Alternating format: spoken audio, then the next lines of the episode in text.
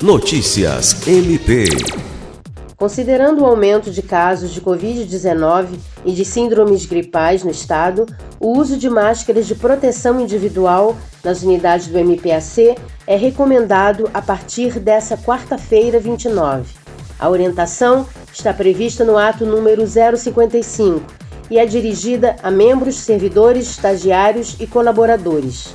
Segundo o Procurador-Geral Danilo Lovisaro do Nascimento, a medida é necessária, tendo em vista os relatos de contaminação por vírus e síndromes gripais.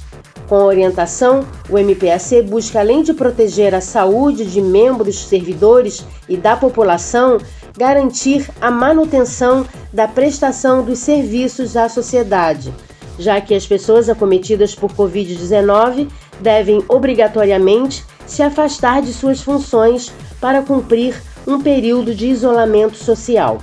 Lucimar Gomes, para a Agência de Notícias do Ministério Público do Estado do Acre.